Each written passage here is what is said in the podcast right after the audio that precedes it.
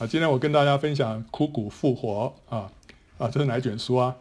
啊，以西结书对不对啊？好，OK，我们现在正在等候一场有史以来最大的复兴来到啊，在约珥书二章啊二十八到三十一节有说，以后我要将我的灵浇灌凡有血气的，你们的儿女要说预言，你们的老年人要做异梦，少年人要见异象，在那些日子，我要将我的灵浇灌我的仆人和使女。在天上地下，我要显出奇事，有血有火有烟柱，日头要变为黑暗，月亮要变为血，这都在耶和华大而可畏的日子未到以前。所以这段经文已经在五旬节的时候初步应验了。啊，那时候这个彼得就对众人说啊，你们所看到这些现象，就是约珥书所预言的啊。但是这个预言里面，他还有提到说在。耶和华大而可畏的日子未到以前，这些事情会发生，包括还有什么有血、有有火、有烟柱啊，日头要变黑暗，月亮要变为血，所以这个是大而可畏的日子是什么？就讲到主再来之前啊，末日啊，所以这个是在主再来之前，这段话会终极应验啊，就是会有一个圣灵的大浇灌在主再来之前，所以这个就是我们现在在等候的这个大复兴。那这个大复兴会超过以往的啊，是有史以来最大的复兴，因为这个复兴来到，庄稼就就收成了，就要被提了啊，所以这场复兴将会使得救的人数满足，庄稼呢会加速成熟，使基督的心腹就是得胜者呢预备好自己，等候被提。基督的心腹就是那些得胜者，不是每个人都是基督的心腹，因为只有自己预备好那个是基督的心腹，那是得胜者。那这些得胜者会被提啊，所以要预备好自己。那怎么样预备好呢？神会借着这个复兴呢，使我们都都预备好。那大灾难可能是复兴的导火线，因为人在苦难当中，心灵才会觉醒过来。但也有可能是神先赐下复兴，为了使人能够面对大灾难。所以复兴跟灾难可以是互为因果，这都是我们将要面对的机会跟挑战。所以是灾难先来还是复兴先来，我们也不确定。但是总而言之啊，这两者都会到，而且是应该是相当靠近的啊，离我们现在已经非非常近的了。那复兴的来到呢，是在一刹那之间的事情，就像当初五旬节啊，这个一下圣灵就浇灌下来，但是它也要经过一段时间的酝酿，需要经过这个酝酿的过程才会发生。门徒们要先同心合意祷告十天。五旬节的圣灵才会浇灌下来，所以前面还是先有一段酝酿啊。好，那我们就看到以西结书从三十三章到三十七章呢，这就勾画出整个复兴的全貌啊。我们看到神怎么样预备复兴，后来复兴怎么样带下来。我们先看到以西结书第三十三章那边呢，神就是设立守望者，神设立以西结成为守望者，叫他来呼吁那个行恶的人呢，恶者悔改。他说：“这个守望者要发出警告之后呢，如果恶人依旧不悔改，守望者就没有罪，因为他已经发出警告了。但是如果守望者他不发出警告，以至于恶人呢继续行恶，他就沉沦了。到时候守望者就要担待他所犯的那些罪啊，因为他没有发出警告。那一个恶人悔改，他以前所犯的罪就不被纪念，他必要存活。”反过来讲，一个义人如果行恶，他以前的义就不被纪念，他必要死亡啊！这是在以西结束三十三章里面神的法则啊。好，所以在这边我们看到啊，复兴的来到之前，有第一个要件就是什么？神为了要四下复兴，会先兴起守望者啊。那这守望者有两个方面，第一个方面是他要呼吁人来悔改，就像是施洗约翰那时候来呼吁人悔改，对不对？那他那时候呼吁这个悔改，就是为主耶稣铺路，然后呢，就是代下复兴啊。那以西结也是在呼吁人悔改啊，这是神所设立的守望者。但另外一方面，守望者还有第二个任务，在这以西结书第三十三章里面没有提到的，很重要的就是要为复兴代祷啊。所以前面先有代祷，复兴才会降下来。就像是以利亚，以利亚那时候为了这个。呃，要降下大雨来祷告，对不对啊？所以他就在那边祷告祷告，直到后来看到海上那个有一朵云啊，像巴掌大的云彩出现之后，他就知道说这个大雨要降下来了。这个就是讲到说为复兴、为圣灵的浇灌祷告。所以以利亚被兴起成为一个代祷的人。但以理呢，也是看到七十年时候啊，将要满足，他就为这个以色列人被掳归回祷告啊。所以以色列人被掳归回也算是也是一个复兴。所以呢，这一利亚、但以理都是在为这个复兴代祷啊。所以他们都是守望者。在二十世纪啊，有个大复兴，在一九四九年十一月啊，苏格兰的海布里蒂群岛爆发一场大复兴。这场复兴呢，持续到一九五三年，持续了差不多三年多啊。这个苏格兰在这儿，西边这个就是海布里蒂群岛啊。那那时候在当中有一个叫做路易斯岛，有两位八十二岁跟八十四岁的老太太。其中有一个是全盲的啊，他们对于岛上的灵性低落啊，感到极沉重的负担。教会里面已经完全看不到一个年轻人，那他们就领受了神的应许啊，他们读到圣经啊，以赛亚书四十四章第三节说：“我要将水浇灌口渴的人，将河浇灌干旱之地。我要将我的灵浇灌你的后裔，将我的福浇灌你的子孙。”当他们读到这段经文，这段经文就亮起来了。他们知道说这个神给他们的一个应许啊，所以他们就为这个事情祷告，所以他们就每一个礼拜有两天呐，从晚上十点一直祷告到清晨的三四点，他们就特特的为复兴来祷告。后来呢，他们祷告祷告之后，其中一位老老姊妹就看到异象，她看到教堂里面就挤满了年轻人呐，一直一直挤到门口，然后讲台上面呢有一个陌生人在讲道，然后来他就把这个事情跟教会的的弟兄们分享。所以接着就有七位弟兄呢，就投入每周两天的祷告会啊。那他们这些人就一起一直祷告，祷告了差不多一个半月之后啊，那时候神的大能就横扫整个社区啊，每个人就开始意识到神，意识到神的同在。好，这是过去一百多年来啊没有过的现象。然后以至于后来那边的纺织机呢都止息啊，农场也没有人工作，大家都停下来，被关乎永恒的思想抓住。结果呢，有人就介绍他们。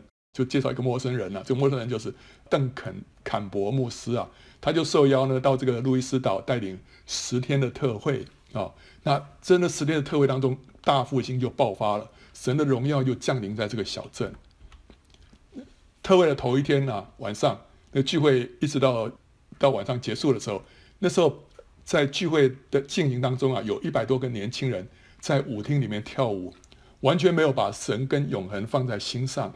可是那时候神的大能就忽然临到，音乐就立刻停止，很奇怪的，每个人就争先恐后的逃出那个舞厅啊，好像是逃避瘟疫一样。几分钟内，舞厅里面空无一人，每个人都奔往教堂，站在那个特会的那个会场的门外。那时候本来那个牧师啊，是宣布要要散会了，结果突然门一打开，外面怎么站了一大群人？那那群人就看到门一打开啊，他们就涌进去。啊，涌进去之后，让这个可以容纳八百多个人的教堂啊，一下子就爆满啊。那一个原本也在舞厅里面跳舞的一个年轻女子啊，就扑倒在讲台前面，向神祷告说：“神啊，可否怜悯我？神啊，可否怜悯我？”那另外有一些人本来已经准备睡觉了哈，那时候也突然受到一个驱迫啊，就立刻起床，穿好衣服啊，就奔向教堂。教会没有进行任何的宣传，但是神为自己做广告啊。使这些人被饥渴抓住啊，所以这场复兴就持续了三年多，一直到神的大能扫遍了全岛，因为神垂听了他百姓为复兴的祷告，所以神设立了守望者啊。这守望者你看，就是两个很平凡的老姊妹啊，中间那个是那个那坎伯牧师，旁边这两位就是那把那个复兴带下来哈，那祷告那两个老姊妹啊。好，所以神第一个在复兴当中，他会先设立守望者。这个海布里地岛的大复兴，我们也可以看《圣经简报站》的教会历史概览第十九集，哈，就最后一集。好，然后接下来我们看以西结书第三十四章。三十四章里面，我们看到神就除灭那些不义的牧人跟肥羊。这边讲到说，神要除灭那不义的牧人跟肥羊。所谓肥羊，就是在当时以色列人当中那个领袖，还有有钱有势的人呐。那神要自己牧养他的羊群啊。好，那。这些牧人呢，只知道牧养自己，不牧养群羊，却用强暴严严的挟制他们。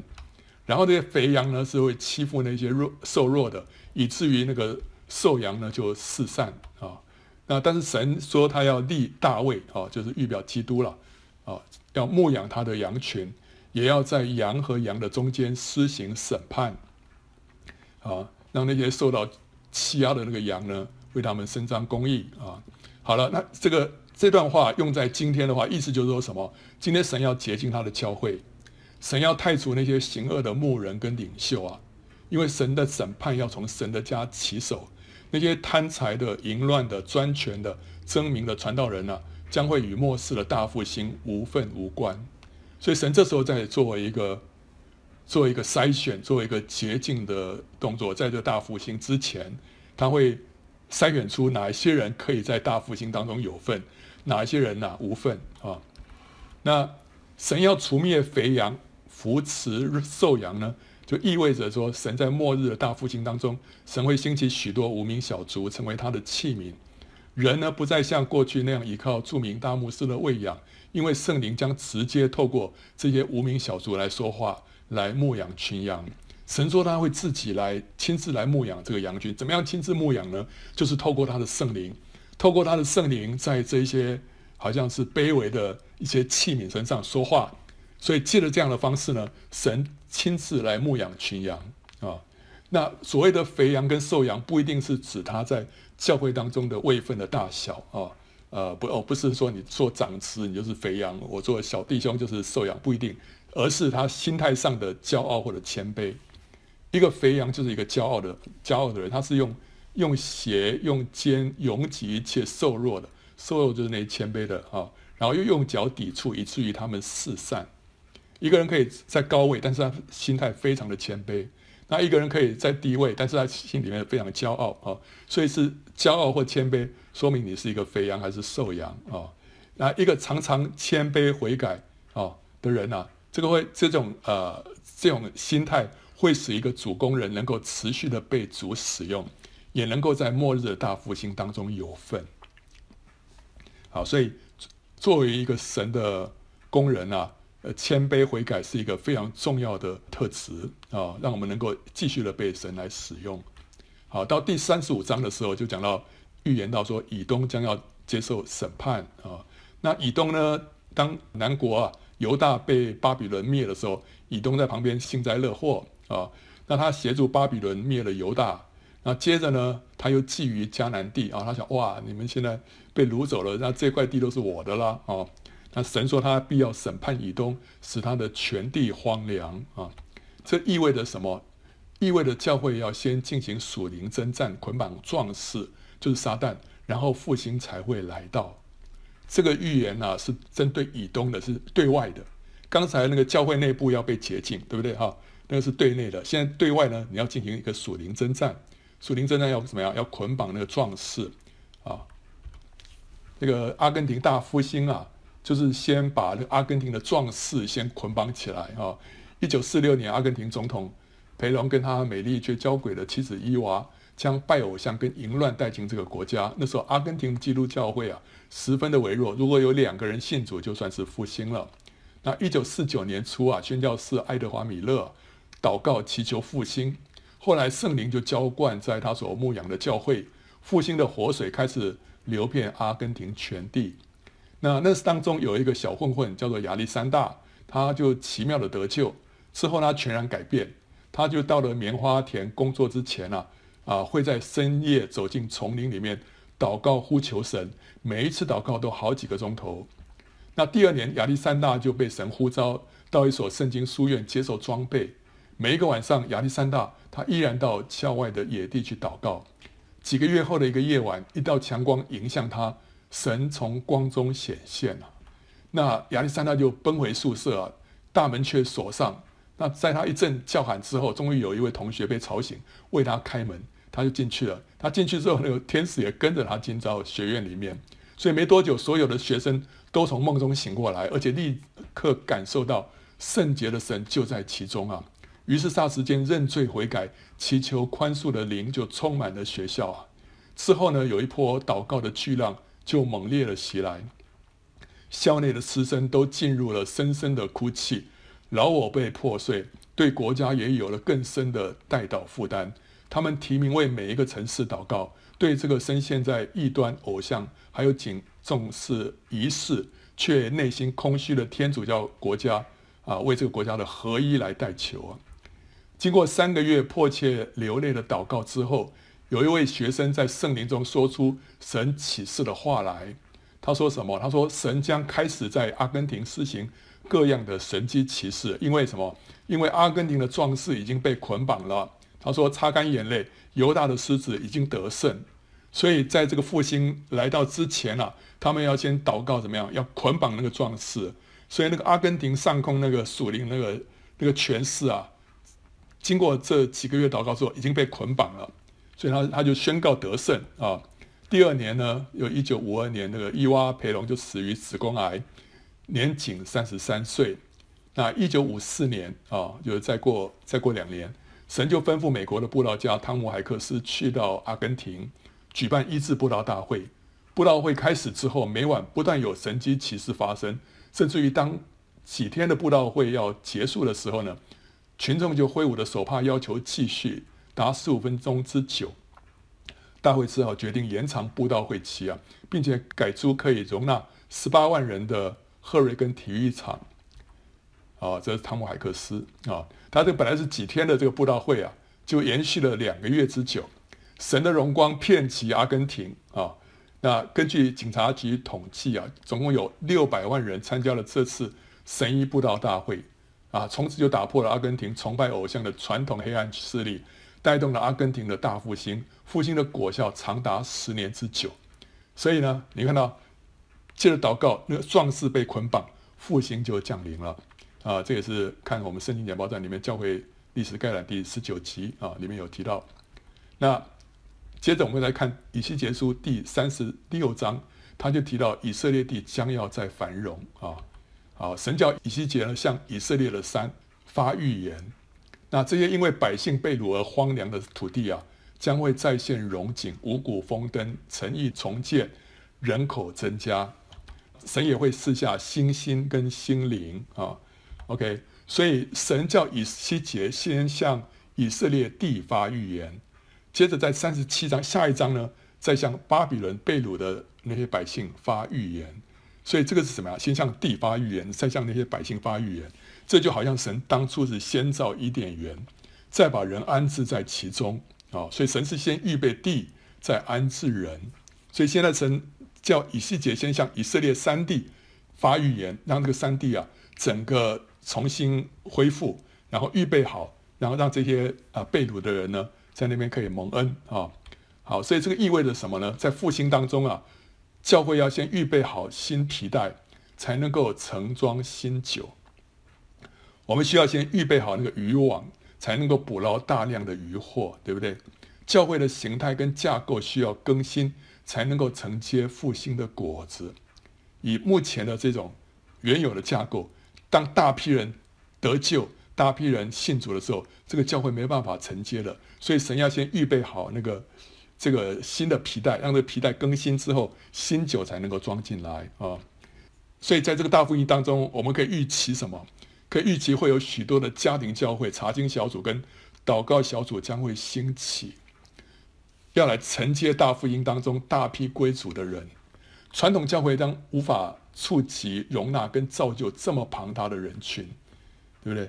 有些地区非常的偏远，你在那个地方，你传统教会根本没办法去触触及到。但是那边神会兴起很多的家庭教会、查经小组、祷告小组都会兴起的啊、所以那些小组或者家庭教会才能够去触及那大批的归主的人啊、那网络上的圣经教学课程呢，将会成为迫切的需要，用来装备世界各地。如雨后春笋般成立了家庭教会跟小组，因为在各个地方都有大量的需求，传道人没有那么多怎么办？所以神一定会透过网络，让人借着网络来学习真理，来学习圣经。所以网络上的圣经教学课程非常的重要啊！我们我们这个网站也要快马加鞭，呃，看看有什么需要补足的要补上去，因为我们现在就是在预备那个渔网。在预备那个皮带哦，让到时候大复兴爆发的时候，很多人能够直接来啊网络上来学习这些课程啊。神会在大复兴来到之前呢，他会储备好大批未来的小组长跟家庭教会领袖，那这些组的工人呢，他们会很熟练的运用网络的课程，事半功倍的来服侍群羊。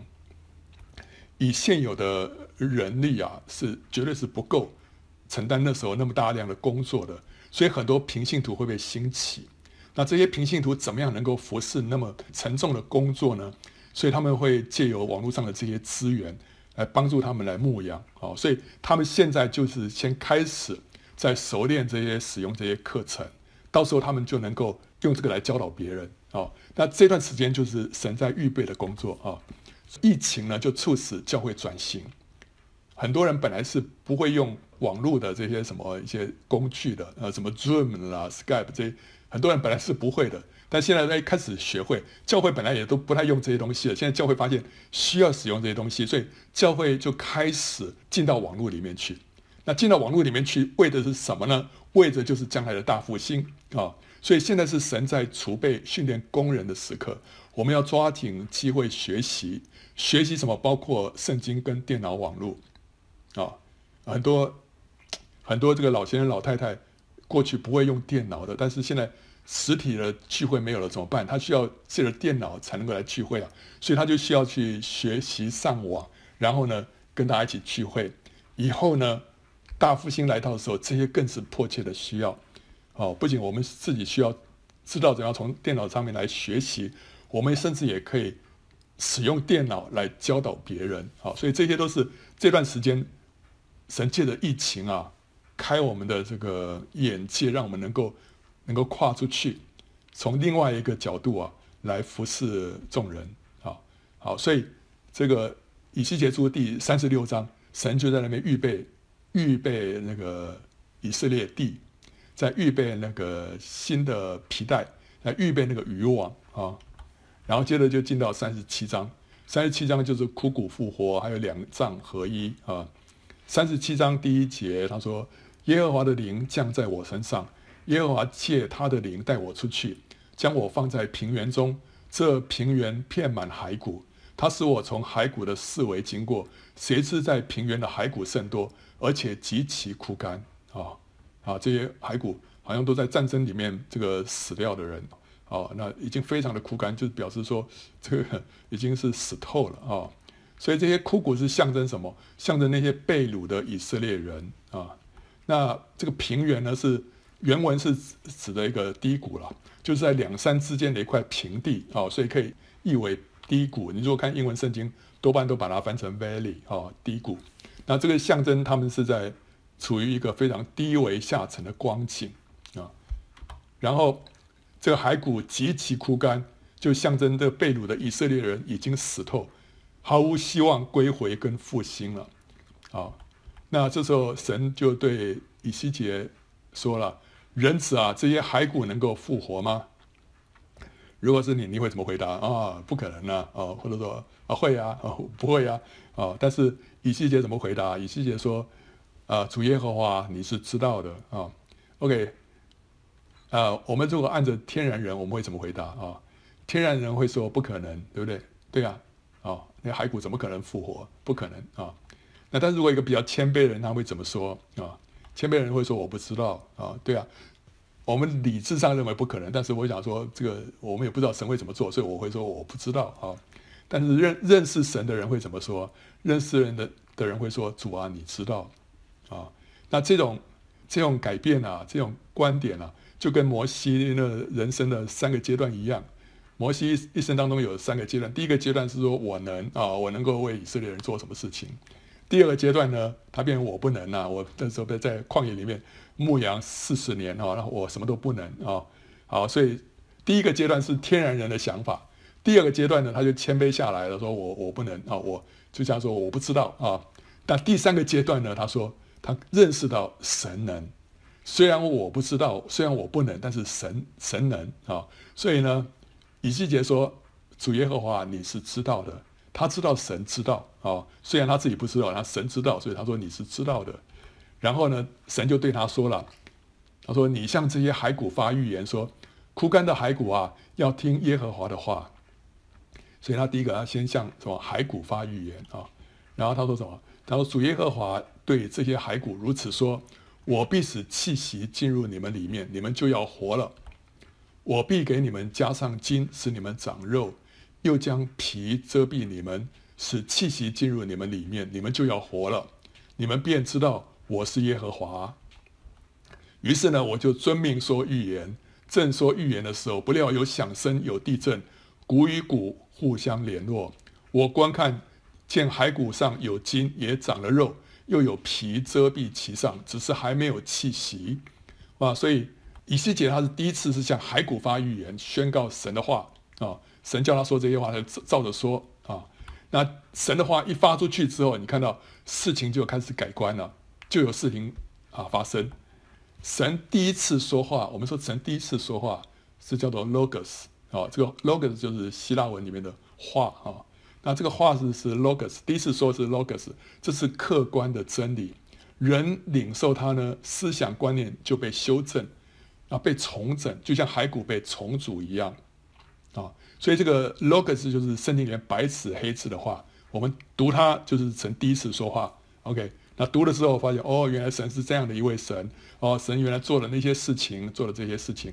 所以当我们在读的过程当中，我们就认识到这个神是怎么样的一位神，他的法则是什么，哦，他做了些什么事情，他的作为如何，我们的这个思想观念就开始发现，哦，原来是这样子，哦，被重组一样啊，那但是呢，人光是在理性上认同真理，没有被圣灵触摸，还是不够，还是不够。你所领受的只是 logos 啊，这时候你需要被圣灵来触摸，所以神需要第二次说话啊。好了，主对我说：“仁慈啊，你要发预言。”这是第二次讲了啊。啊，第一次是对骸骨，第二次说你要向风发预言。主耶和华如此说：“气息啊，要从四方而来，吹在这些被杀的人身上，使他们活了。”于是我遵命说预言啊，气息就进入骸骨，骸骨便活了。并且站起来成为极大的军队，所以以西结第二次是向风发预言，风就是预表圣灵啊。神第二次说话叫做瑞玛啊。本来第一次说话就是白纸黑字啦，我们读是这样 OK。可是当我们在读读的时候，哎，算神自己吹气，神用那个话再对我们说一次，那时候是对我个别说的啊。这是一个主观的真理。就是圣灵把 logos 解释给人听，那这时候感受就不一样了。这完全是一个非常主观的一个经历啊。所以约翰福音十六章十三节说：“只等真理的圣灵来了，他要引导你们进入一切的真理。”所以圣圣灵会把神的话开启，啊，开启在我们里面，发出光来。那时候我们就会进入这个真理里面，进入这个实际当中。那人听到瑞玛之后，我们就怎么？我们就接触到神，我们听到神向我个别说话，我们的灵魂就会苏醒，我们就会得着生命。所以以西结第一次向着骸骨发预言，骸骨就会诶整个都联络整齐，然后有有筋有肉有皮，但是呢还没有生气，所以他的一个人的等于是思想观念都被重组了，但是呢还需要被圣灵来 touch。哦，但第二次发预言的时候是向风发预言，向灵发预言。这时候灵一进来之后，这整个人就活过来了，哦，就得着生命。所以主耶稣说：“我对你们所说的话，这个话原文就是 rhema，就是灵，就是生命。所以当这个灵一进来，我们就得到生命了，啊，好。所以在这枯骨复活的预言上面呢，这是分别应验在以色列人跟教会上面。在以色列人身上，第一次应验是什么？就是从巴比伦归回。啊，那时候以色列人就像是枯骨一样，然后成为一个极大的军队从巴比伦回来啊。那第二次是什么？就是以色列复国，经过了二十世纪的王国，对不对哈？超过两千年来的王国之后，居然可以啊重新回到以色列，然后成为一个国家，这是真的是像是枯骨复活啊。所以神复兴以色列，化不可能为可能。那第二个。这个预言它也应验在教会身上。第一次是什么？就在五旬节圣灵降临的时候。第二次呢，就是末日的大复兴啊啊！为什么讲？因为当圣灵的大风吹来的时候呢，就门徒就怎么样？就脱胎换骨。本来非常害怕哇，怕这个这个犹太人逼迫的，都关在房间里面的。这个大风一吹来啊，圣灵的大风一吹来之后，他们都变了一个人，就像那些枯骨啊，本来是死透了，后来就整个活过来，成为一个极大的军队啊，可以放胆在犹太人面前啊，在祭司长面前啊，放胆讲道啊。所以教会呢，也要经历到这个枯骨复活的这个神迹。我们这边看到，这个是圣经里面啊非常特别的一一章啊。我们看到，当先知在那边宣告神的话的时候，那个所发生的这种奇妙的改变啊。好，所以我们今天祷告，我们要学习宣告神的话，不是只是苦苦哀求，我们要宣告，把神的旨意宣告出来。神做事，他会先启示他的仆人，使他的仆人为这个为他的旨意来祷告，就像但以理，他知道。七十年要满了，所以他就为这个神的旨意祷告，要祷告。但是或者呢，神启示他的仆人，要他的仆人把神的旨意直接的宣告出来，就像以西结这边所所显现出来的这个这个例子。一旦宣告出来之后，事情就会成就。阿摩斯书三章七节说了：“主耶和华若不将奥秘指示他的仆人众先知，就一无所行。”所以神要成就一件事情。他会先启示他的子民，会启示他的仆人，让他的这个子民啊，为着神的旨意来祷告或者来宣告啊。主耶稣出来服侍的时候，他所做的事情是什么？就是宣告神的时间跟神的旨意来到。在路加福音第四章十八到十九节，主耶稣引用这个以赛亚书的这段话，他说：“主的灵在我身上，因为他用膏膏我。”叫我传福音给贫穷的人，差遣我报告被掳的得释放，瞎眼的得看见，叫那受压制的得自由，报告神悦纳人的禧年。这边的报告原文就都是讲宣告，就是神差派他来，差派主耶稣来要怎么样？要宣告，宣告被掳的得释放，宣告瞎眼的得看见，啊，那受压制的要得自由，他要宣告。神悦纳人的信念已经来到，好，所以主耶稣一开始来在这地上的工作，就是开始就先宣告，把神的旨意宣告出来。当他在这地上宣告这些事情的时候，在灵界就开始有一个呃变化，在灵界就开始有个变化啊。好，所以我们要知道，我们不仅是祷告，我们也要把神的旨意宣告出来。借着宣告，我们会看到大复兴降临。啊，我们祷告啊，有时候是祈求啊，但有的时候是直接运用神所赐的权柄，奉主的名来宣告出神的旨意，对不对啊？所以我们有的是祈求啊，不不是说不祈求，神神说，他说啊，我们要不灰心的祈求，对不对啊？啊，知道神所要成就的事情应验啊，人只来看到这地上有信的人吗？哦，所以我们要要不住的祈求，但是另外一方面。神也有时候要我们是运用权柄，奉主的名直接宣告出神的旨意啊。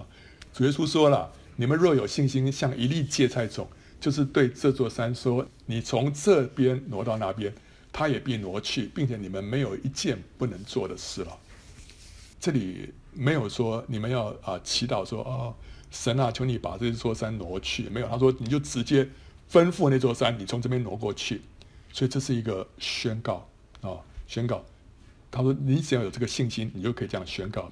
所谓这个信心是什么？就是说你确信移山是神的旨意，这不是你自己的自己的，不是你自己的热心啊，不是你自己的愿望，这是乃是神的旨意。你知道说这个是神的旨意，所以你就你就宣告，宣告的事情就会成就。那神借着他的话创造天地啊，神的话有能力的。”所以他说有就有，命立就立啊！好，所以神的话有能力。那今天我们是按着神的形象被造的，所以当人顺服神的时候，按着神的旨意说话的时候，我们所说的话也就带着能力，能够移山，能够使死人复活，也能够使枯骨成为大军啊！啊，我们看一个这个旧约里面有好好多例子啊，以色列人那时候围绕耶利哥，对不对？有七个祭司要拿着七个羊角走在约柜的前面，一面走一面吹角，啊，下面围绕耶利哥，一面吹走一面吹角，这样绕成七七天，啊，这吹角就代表什么？代表宣告神的话，宣告神的话啊，宣告神的得胜。所以，我们今天每个人在他的生命当中都有耶利哥城需要去攻破，对不对？我们就是需要怎么样？我们要天天宣告神的得胜，天天宣告神的得胜。这一座营垒啊，这个仇敌的个碉堡必要倒塌啊啊！最后一天，以色列人就呼喊耶利哥城墙就倒塌，这个呼喊也代表宣告神的得胜啊啊！那另外我们看到基甸呢，他基甸率领了这个三百个勇士攻击米甸人，他们一手拿着装有火把的空瓶，一手是拿着号角。那当他们吹角的时候，也是象征宣告神的话啊。这个空瓶是象征什么？象征我们这个人啊。那这空瓶需要打破啊，那里面就有火把现出来。这个火把是什么？就神的灵啊。然后呢，吹角，这个角就代表神的话。所以呢，意思就是说，他们把这个空瓶打破，就是我们人的这个天然生命要被破碎，我们这个人需要死，然后呢，才能够彰显圣灵的大能，就是复活的大能啊。那个火把才会现出来。同时呢，我们要借着宣告神的话，就能够胜过仇敌。这个神的宣告神的话，就是我们口里所见证的道。啊，所以你看到基甸带着这三百个勇士得胜的秘诀啊，就是人我们老自己要死，然后让圣灵大能显出来，然后呢，我们要宣告神的话。所以在那个启示录十二章十一节说，弟兄胜过他，胜过魔鬼。就是因为羔羊的血跟自己所见证的道，我们的道，我们那个神的话要见证出来，是借着什么？借着宣告。他们虽至于死，也不爱惜性命。所以，当我们在宣告、宣告神的话，就像是这个耶利哥城祭司在吹角，然后呢，像基甸的那个勇士在吹角一样，宣告神的得胜啊。那另外，我们在启示录十八章里面看到，天使也在宣告啊。此后看见另外一位有大权柄的天使从天降下，地就因他的荣耀发光。他大声喊着说：“喊着说什么？巴比伦大城倾倒了，倾倒了，成了鬼魔的住处和各样污秽之灵的巢穴，并各样污秽可憎之雀鸟的巢穴。”所以这个天使在宣告什么？巴比伦大城倾倒了，倾倒了啊！他呼喊，他呼喊这个。巴比伦大臣倾倒，就是在宣告神的旨意啊！结果呢，巴比伦大臣就倾倒了，就好像是耶利哥城在祭司吹角、百姓呼喊之后，城墙倒塌一般。所以要先现在宣告，宣告之后事情就成就。所以今天我们要宣告什么？今天我们要宣告仇敌的营垒要倒塌，壮士被捆绑，人心被释放啊！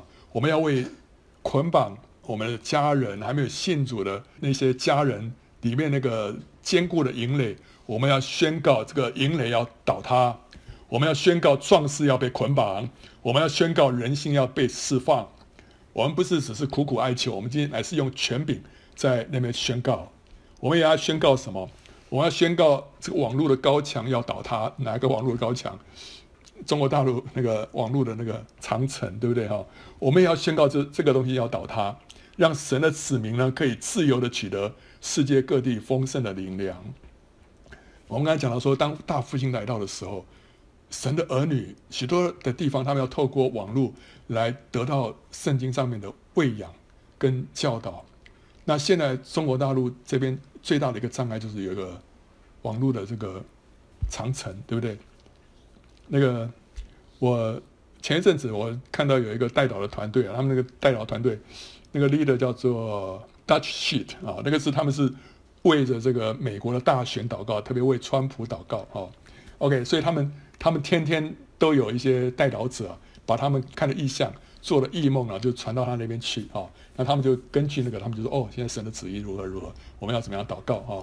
好了，那后来川普没有当选啊，那那所以他们也在想，嗯，到底怎么回事啊？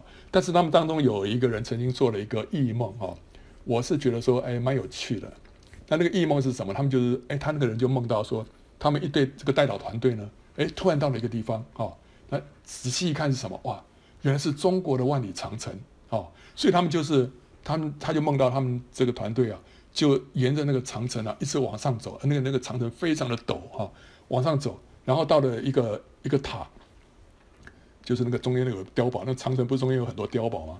他就到了一个碉堡之后停下来，哦，里面看到一些东西，然后他们就把那些东西拿起来之后继续往前走，到了下一个碉堡，哎，又放到一些看到一些东西，那那些东西背后都有一些属灵的含义了哈。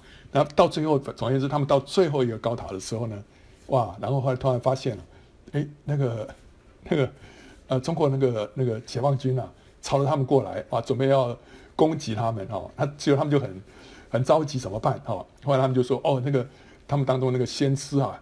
要站起来哦，站在一个高处啊，要开始宣告，宣告呃，他们要得释放啊。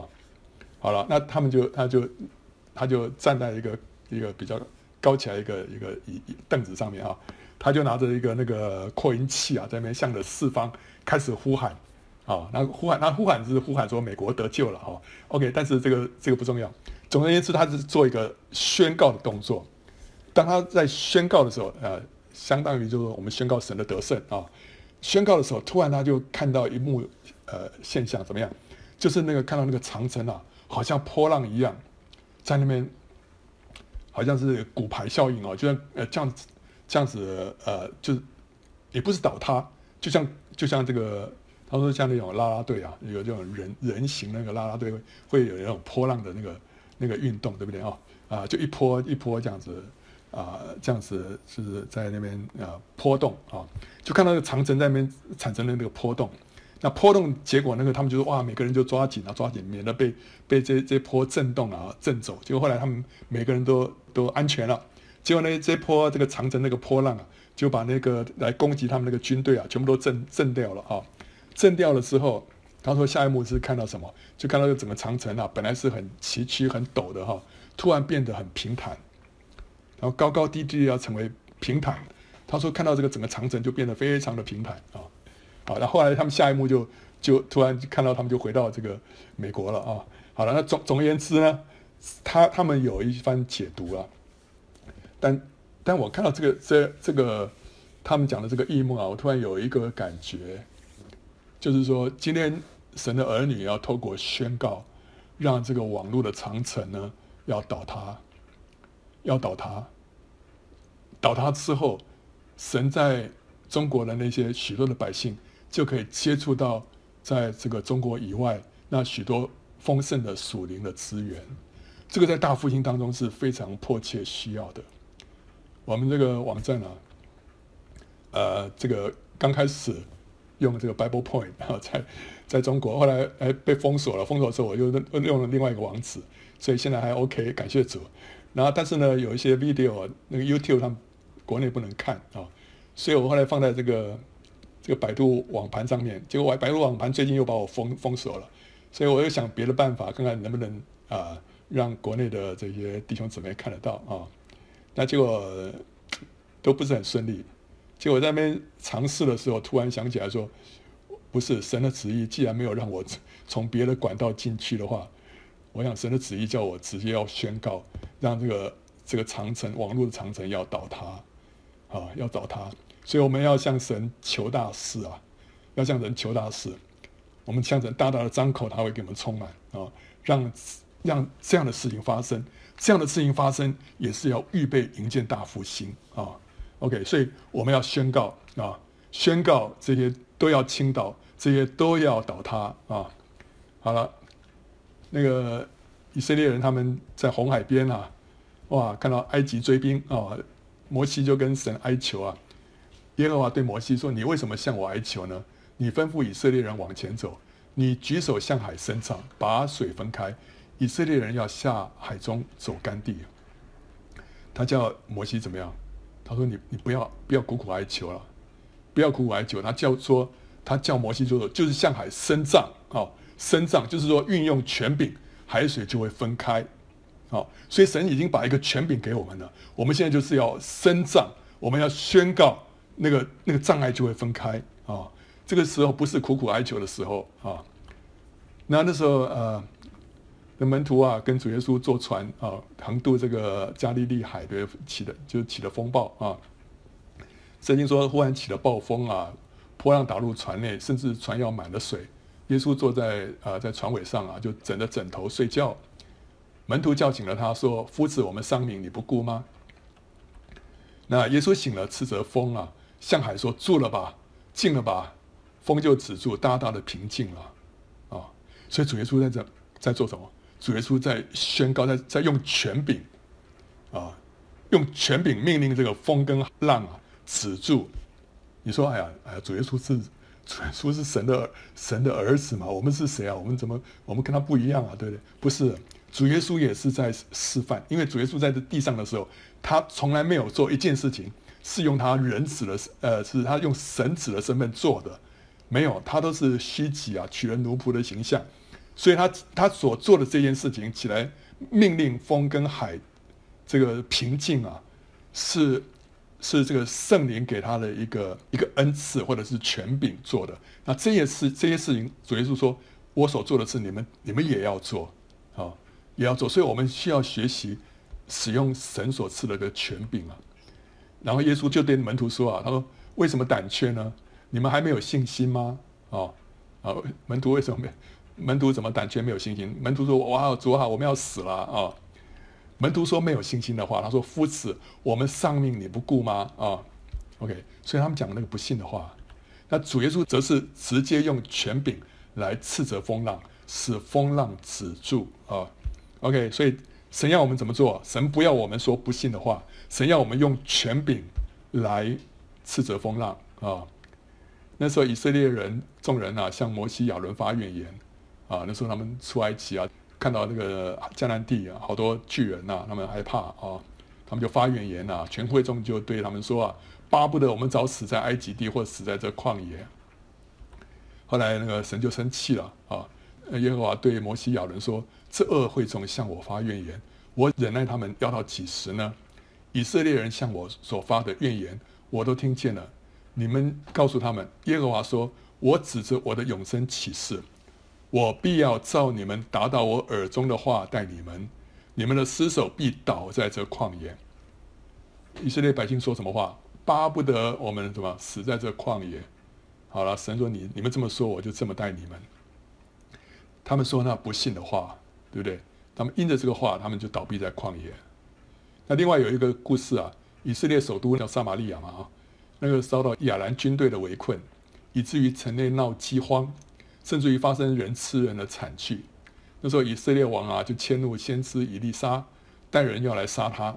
那那时候以利沙就发预言说什么？他说明日约到这个时候啊，在撒玛利亚城门口一细亚细面要卖银一舍客勒，两细亚大麦也要卖银一舍客勒。意思就是说啊，粮食的价格会恢复到饥荒之前的水平。本来闹饥荒的时候啊，那个粮食非常昂贵哦。那但是现在说，他说，哎，明天这个时候啊，一切都会啊恢复原状，然后就有一个参拂王的这个军长对神人说啊，他说，即便耶和华使天开了窗户，也不能有这事啊。所以他说这种也是不信的话。以利沙就说什么，你必亲眼看见，却不得吃啊。结果呢，当天晚上亚兰军啊就被不明的车马声所惊吓，丢弃营盘逃命。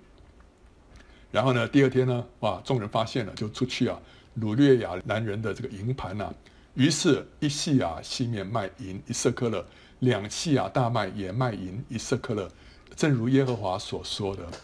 然后王派搀扶他的那个军长呢，在城门口弹压，众人在他那里呢，将他践踏，他就死了，正如神人在王下来见他的时候所说的。啊，所以他他说那个不信的话，结果他就没办法看到。神所赐的恩典，对不对？所以我们要要小心，不要随便乱讲话哦，不要讲那个不信的话。所以呢，当我们面对像高山一般的障碍，像枯骨一般的绝望处境的时候，还有像这个几乎不可能解决的难处啊，我们不要说不可能啊，你不要说哇，这个得了这个病啊，啊，不可能得医治了。哎呀，我碰到这种状况，哎呀，不可能呐，哦，啊，这个我要死了，不行，绝对不要说这种话啊，为什么？我们要相信什么？在神没有难成的事啊！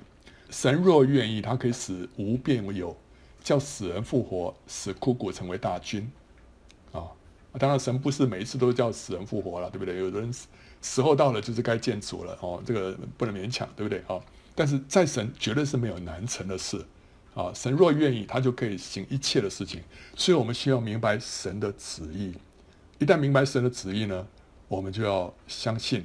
我们就要接受，我们要宣告啊。当我们亲近神呢、摸着神的旨意之后，我们就配合神，宣告神的旨意，神就喜悦，就行神迹来印证我们口所宣告的。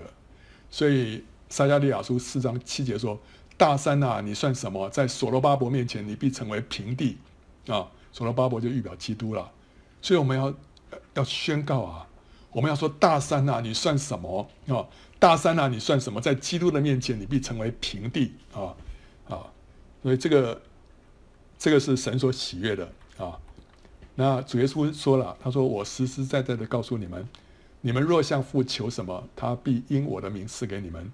向来你们没有奉我的名求什么，如今你们求就必得着，叫你们的喜乐可以满足。”所以主耶稣让我们那个什么，奉他的名来求啊。那什么叫奉他的名？奉主的名啊，In the name of the Lord 啊，就是什么？就是代表主。啊，我们代表主，我们是主耶稣的大使啊。然后呢，奉主的名，所以祷告呢就有两层的意思啊。第一层的意思就是说，用主的权柄祷告，主的名就好像是一枚这个权戒啊，像说或者印章啊，哦，主给我们在那个这个戒指，那我们可以用这个戒指去去盖印啊，然后这个或者这个印章去盖个印，我们就有这个权柄啊，权柄来祷告啊。所以主把他的名，把这个。权戒把这个印章赐给我们，我们就有这个权柄。第二个是在主的名里面，就是说按着主的心意祷告，在主的名里面，就是我们与主联合。我们知道主的心意之后，我们来祷告。所以就像是枝子连在葡萄树上，主耶稣说：“你们就会什么？就会多结果子。我们祈求什么，神就会给我们成就。为什么呢？因为我们跟主联合之后，我们知道他的心意，神就会垂听我们的祷告。”我们是按着神的心意祷告，不是按着自己的意思啊。所以那时候彼得啊，彼得看到免门口有一个这个乞丐啊，他说：“金银我都没有，只有把我所有的给你。我奉拿撒勒耶稣基督的名叫你起来行走啊。”所以他奉主的名叫他什么？起来行走。他没有说：“哦，主啊，求你医治他。”没有，他就直接奉主的名吩咐他起来行走。于是拉着他的右手扶他起来，他的脚和踝子骨立刻健壮了。彼得直接用权柄啊，吩咐他起来行走。那后来保罗也是啊，用神的这个权柄赶鬼啊。有一个使女迎着面来，她被污鬼所附，用法术叫她的主人们大得财利。她跟随保罗和我们喊着说：“这些人是至高神的仆人，对你们传说救人的道。”他一连多日这样喊叫，保罗就心中厌烦，转身对那鬼说：“我奉耶稣基督的名吩咐你从他身上出来。”那鬼当时就出来了啊，所以他就直接吩咐啊，直接吩咐，那鬼就立刻出去啊，然后不是祷告哦，主啊，求你赶他出去啊，没有啊，他就直接奉耶稣基督的名吩咐他出去啊。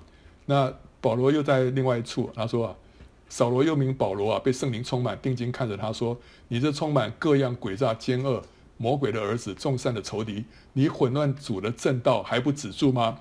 现在主的手要加在你身上。”你要瞎眼暂且不见天日啊！那有一个人在抵挡主的道啊，结果保罗就直接宣告，他说：“主的手要加在你身上了，你要瞎眼暂且不见天日。”他的眼睛立刻昏蒙黑暗，四下里求人拉着他的手领他啊。OK，所以这边也是直接直接宣告神的旨意啊，用主所赐的权柄来吩咐啊啊，我们无论是在信心里面宣告神的旨意，或者是奉主的名祈求，都是什么？都是基于我们对神跟神旨意的认识。这不是一种宗教上的形式或者技巧，不是只要一样画葫芦就行了啊。今天我们说要宣告啊，宣告 OK，回回去我就知道，呃，我就宣告宣告，认为说这个是一个万灵丹，或者说这是一个哇，这个属灵的诀窍，这是一种绝招，不是啊？我们不是在教一种绝招啊。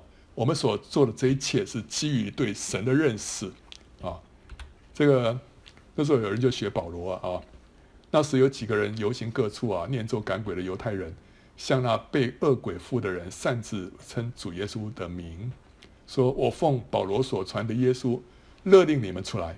做这事的犹犹太祭司长是基瓦的七个儿子，恶鬼回答他们说：耶稣我认识，保罗我也知道。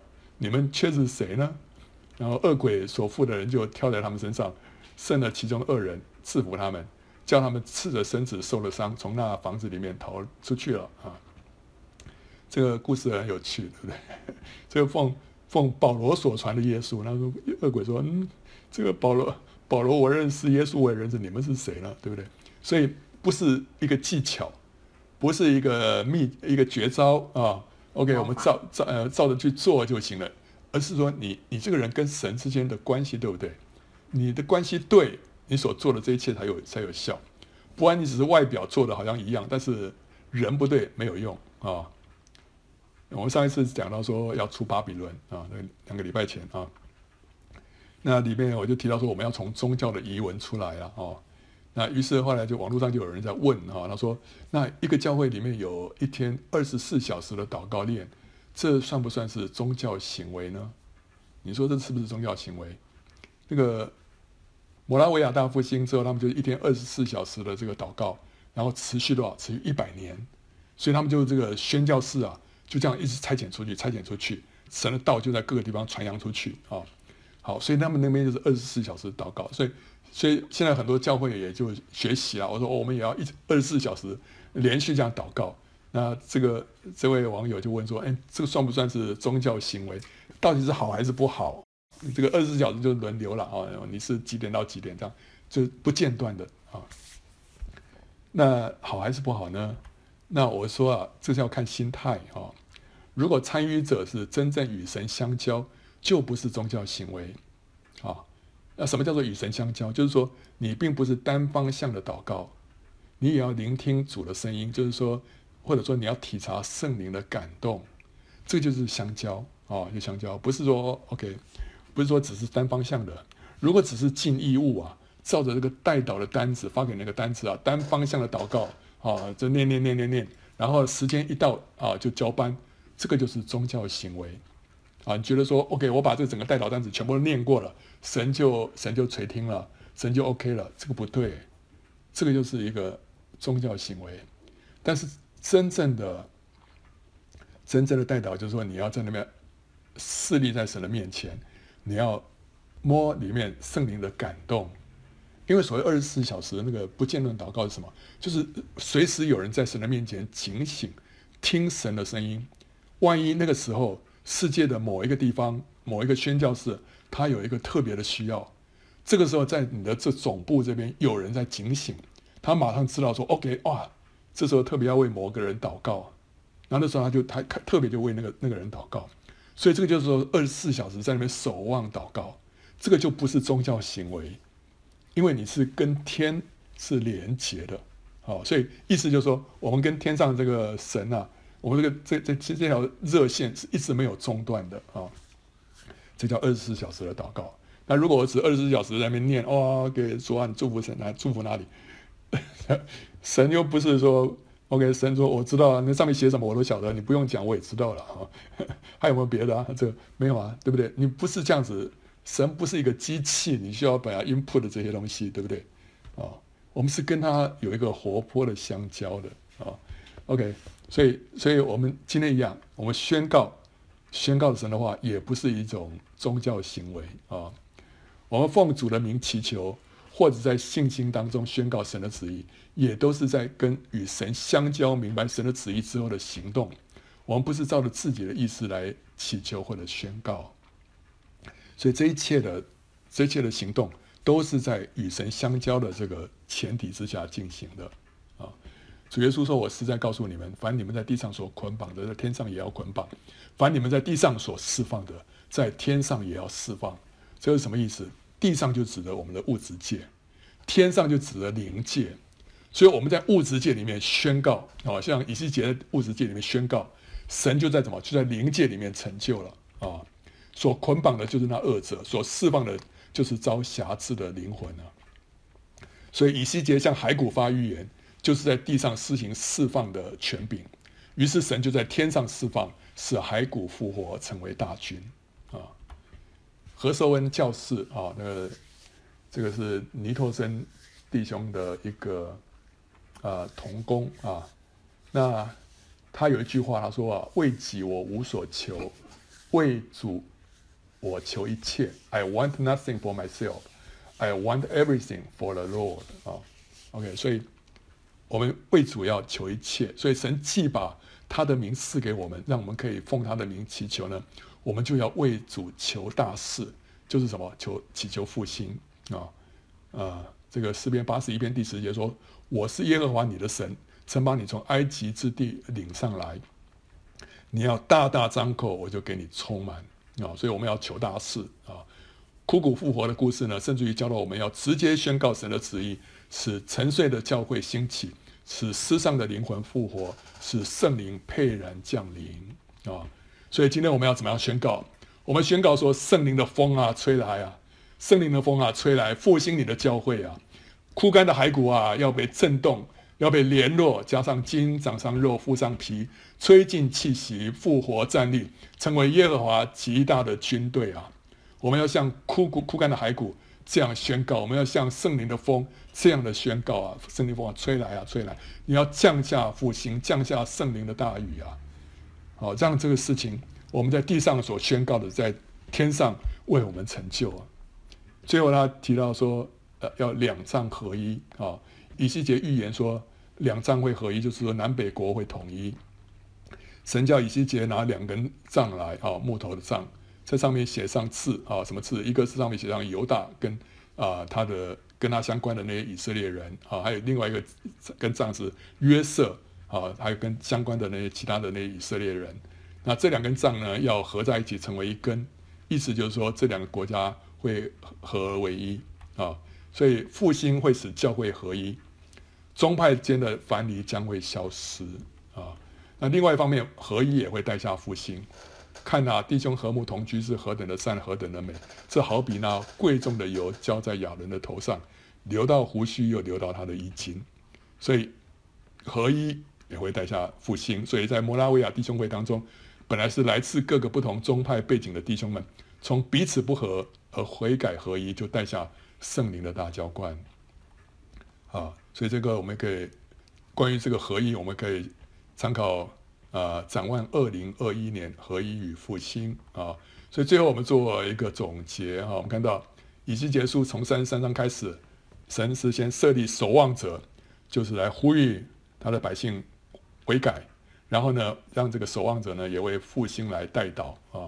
三十四章是对内要洁净教会，汰换领袖，神就接管掌权。三十五章呢是对外。啊，要进行属灵征战，捆绑恶者。三十六章呢是对地发预言，要预备新皮带，盛装新酒。三十七章呢是向人发预言，让整个群体归主，圣灵浇灌，灵里合一。所以，我们今天要面对末日的大复兴，我们就要这些方面有一些认识，然后呢，按着神的旨意来祷告，按着神的心意来宣告，让整个枯骨。能够成为耶和华极大的军队啊！欢迎到圣经简报站观看更多相关的视频，还有下载 PowerPoint 档啊！